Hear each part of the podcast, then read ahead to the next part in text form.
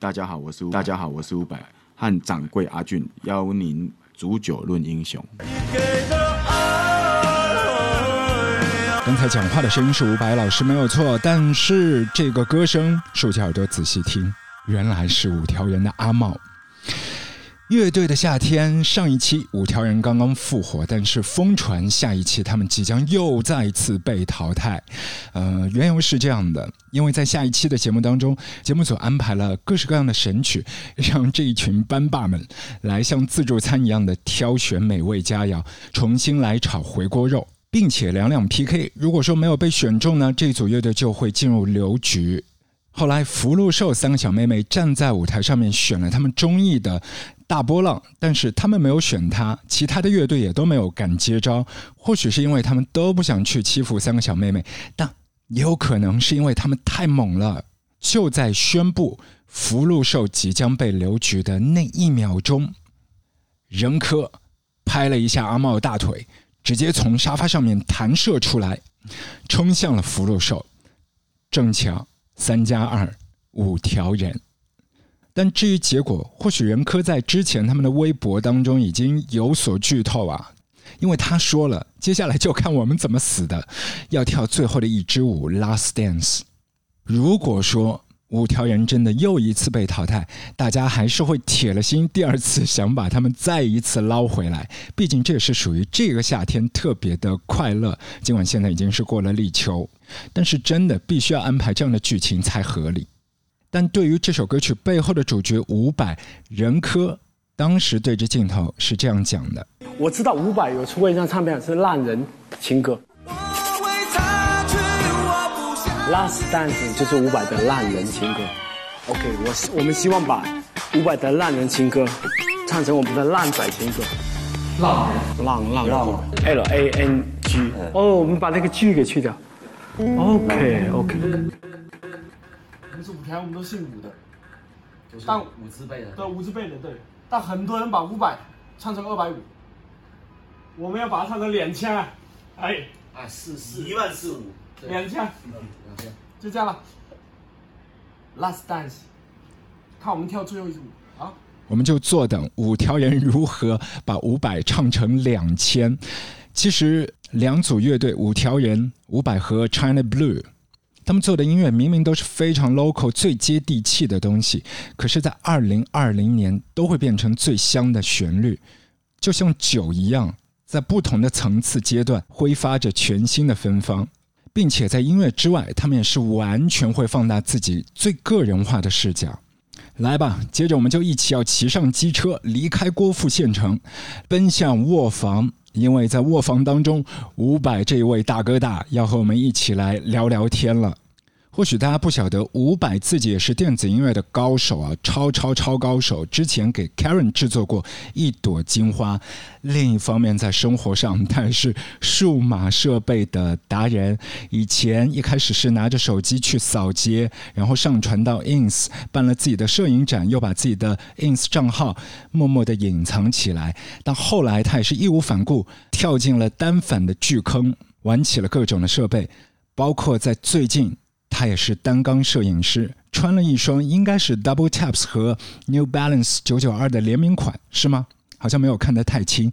随手套了一件花衬衫，暂时将一只眼睛闭起来，把摄像头对准张震。没错，伍佰在今年给张震的杂志大片《单缸摄影师本人》，特别好玩的一组 crossover。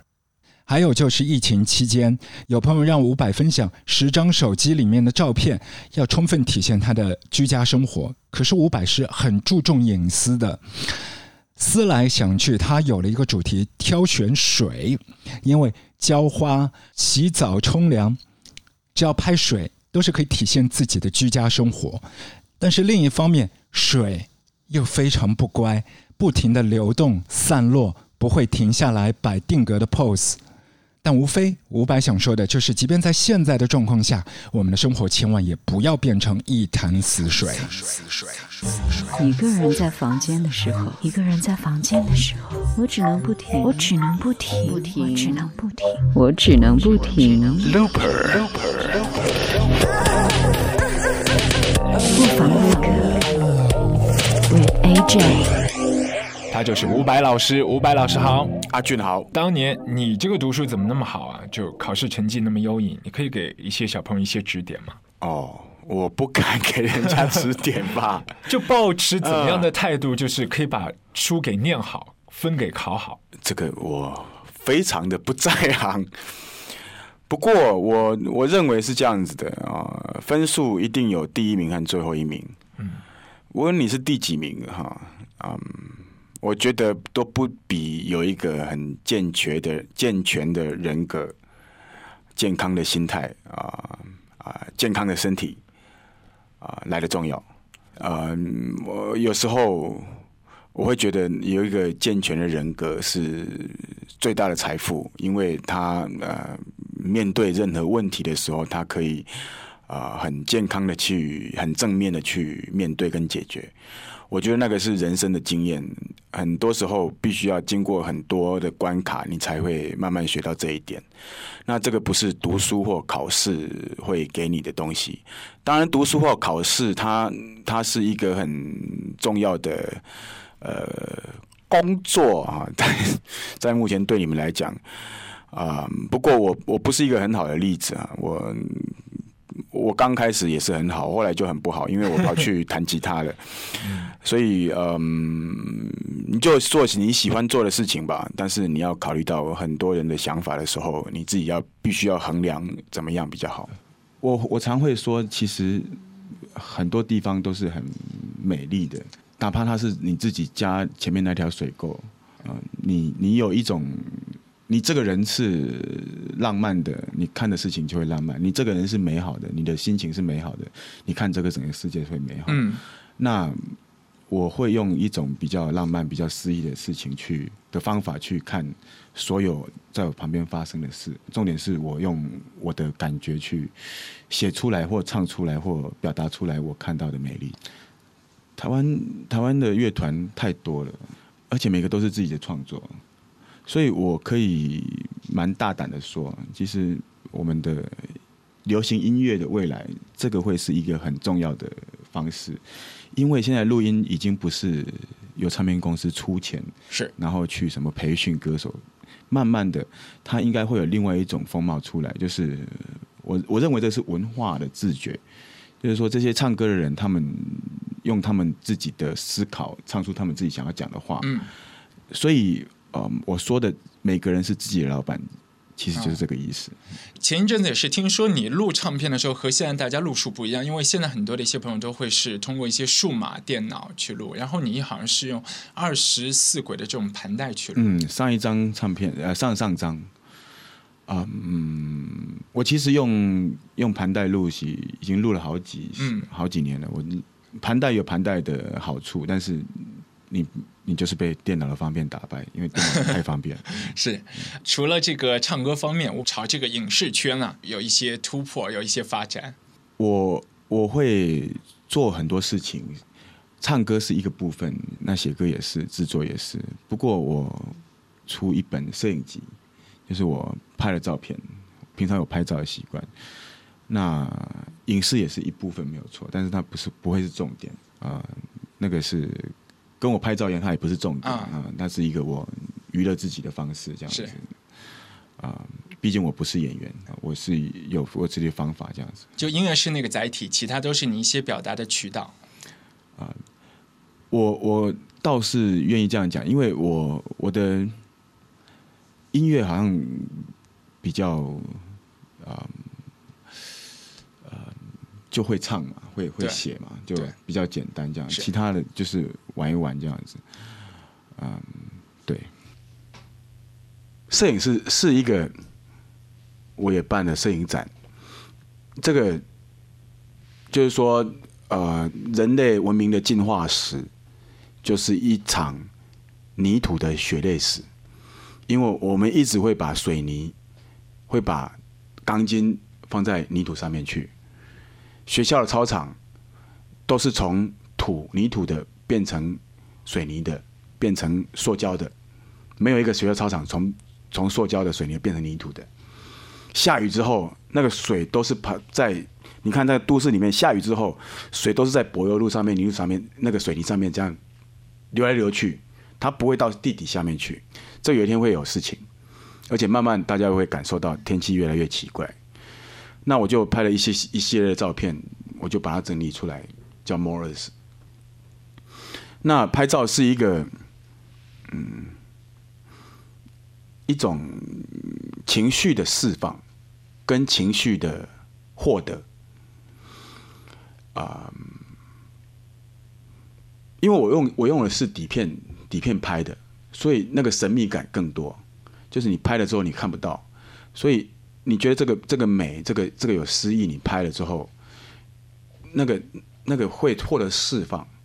但是你因为这样拍之后，你你反而会获得一些东西从这个东西出来，所以它是一个，呃，循环的空气这样子。那对我来讲是很很有趣的事情。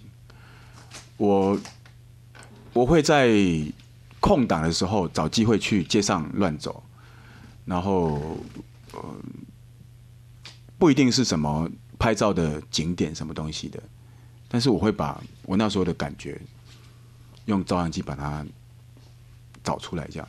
嗯，有有有几种方法啦，看看看你怎么处理。第一个就是你不要在一个地方停留太久，你要你要继续移动。当你看到有骚动的时候，前几天我在那个田子坊，哇，那个前面一群人这样开叽叽喳喳、叽叽喳喳，好像什么事情要发生，然后一走过去，全部人就追过来，我又跑的。那个你要自己避免这种事事情。你看到那个人在聚集的时候，你就要往回走的。就是说你在路上你要保持移动。那逼不得已，你要说你认错人了，那要不然就是跟他说，呃，你好，呃，握个手，然后我帮你签名。人多的时候，千万不要做这种举动，所以要看着办啊。但是我我不会放弃我这种权利的，我不可能放弃我这种权利。你我到每个地方，我一定会去去混。人越多的时候，有时候人越多的地方是越安全的地方。他不会看到别人，他不会看别人。虽然同样是创作，但是我拍照的时候，我不会想到音乐。我在做音乐的时候，也很想想想到拍照，很少想到拍照。当然会把什么什么光啊、影啊，把它写进歌词里面，那个是我会碰到、接触到的词词汇嘛。但是真正联想到照相的事情是比较少的。但是当我做了这两个事情，把它摆在一起的时候，我会发现有一个东西是共通的，就是说支撑我从以前一开始到现在，从二十几年前我我入行到现在，我所有的创作，我那个串起来的那个共通点是诗，是诗这个字，就是我的照片会有诗意，我的歌曲也会有诗意。那有时候我的讲话，我的我的人生其实都有一点诗意，这样子。诗不是说一定要轻飘飘抓不到这样，诗有时候可能也要有很狂野的诗，很很愤怒的诗都可以的。其实每一首歌曲唱的人啊，写歌的人啊，都是会给一首歌曲带来一些灵魂。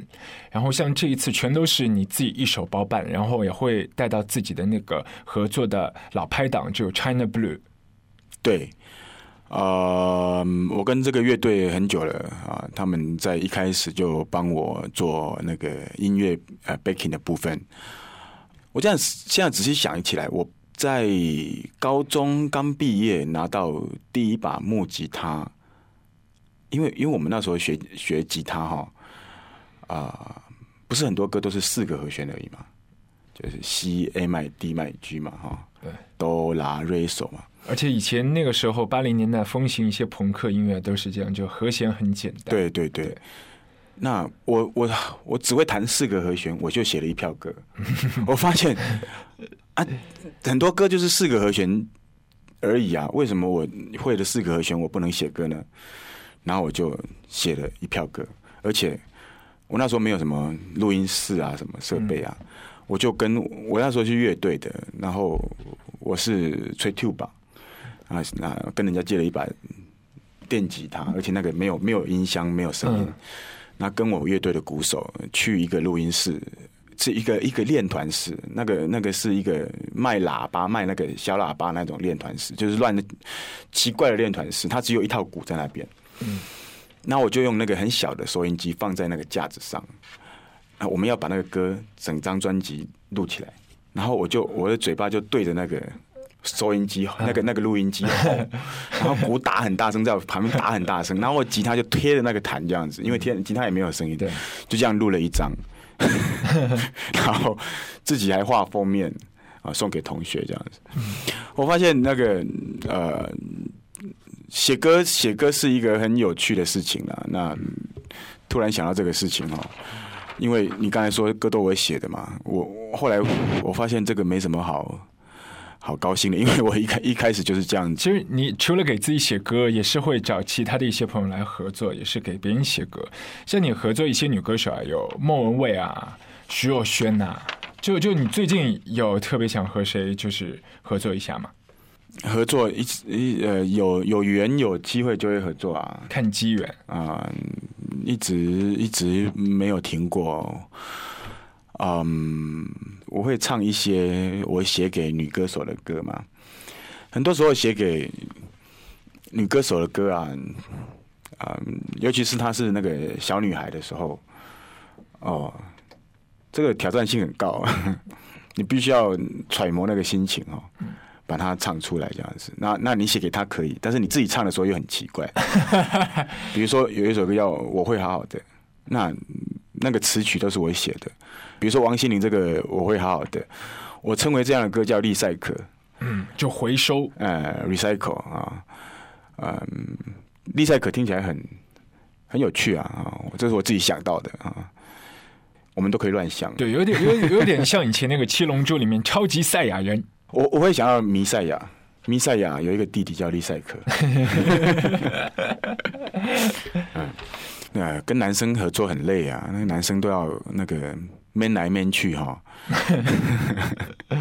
我我自己的演唱会哈，我比较喜欢女生来当特别来宾，因为我们舞台上一票都是男的，嗯，那乐手都是男的，我也是男的，然后那个请来的那个 DJ 手啊，刮刮盘手也是男生，也是男的，然后也还有另外吉他手，调灯光的也是男的，调音响的也是男的，但是在观众席后面那个调 PA 的也是男的，啊。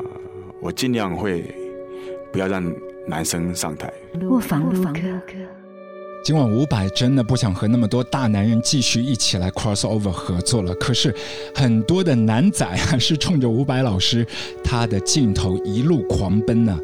包括台湾的这支团 Decca Jones 也都非常爱伍佰的。之前和他们厂牌旗下的另一组无望合作社一起翻完过伍佰在九二年给徐小明的电影做的。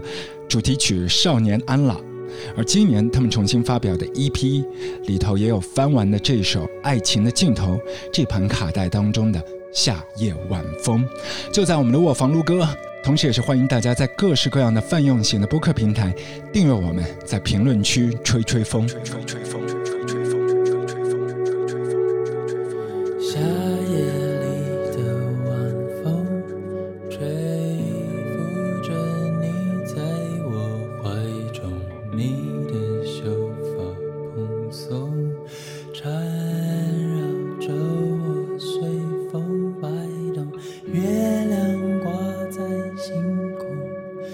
见。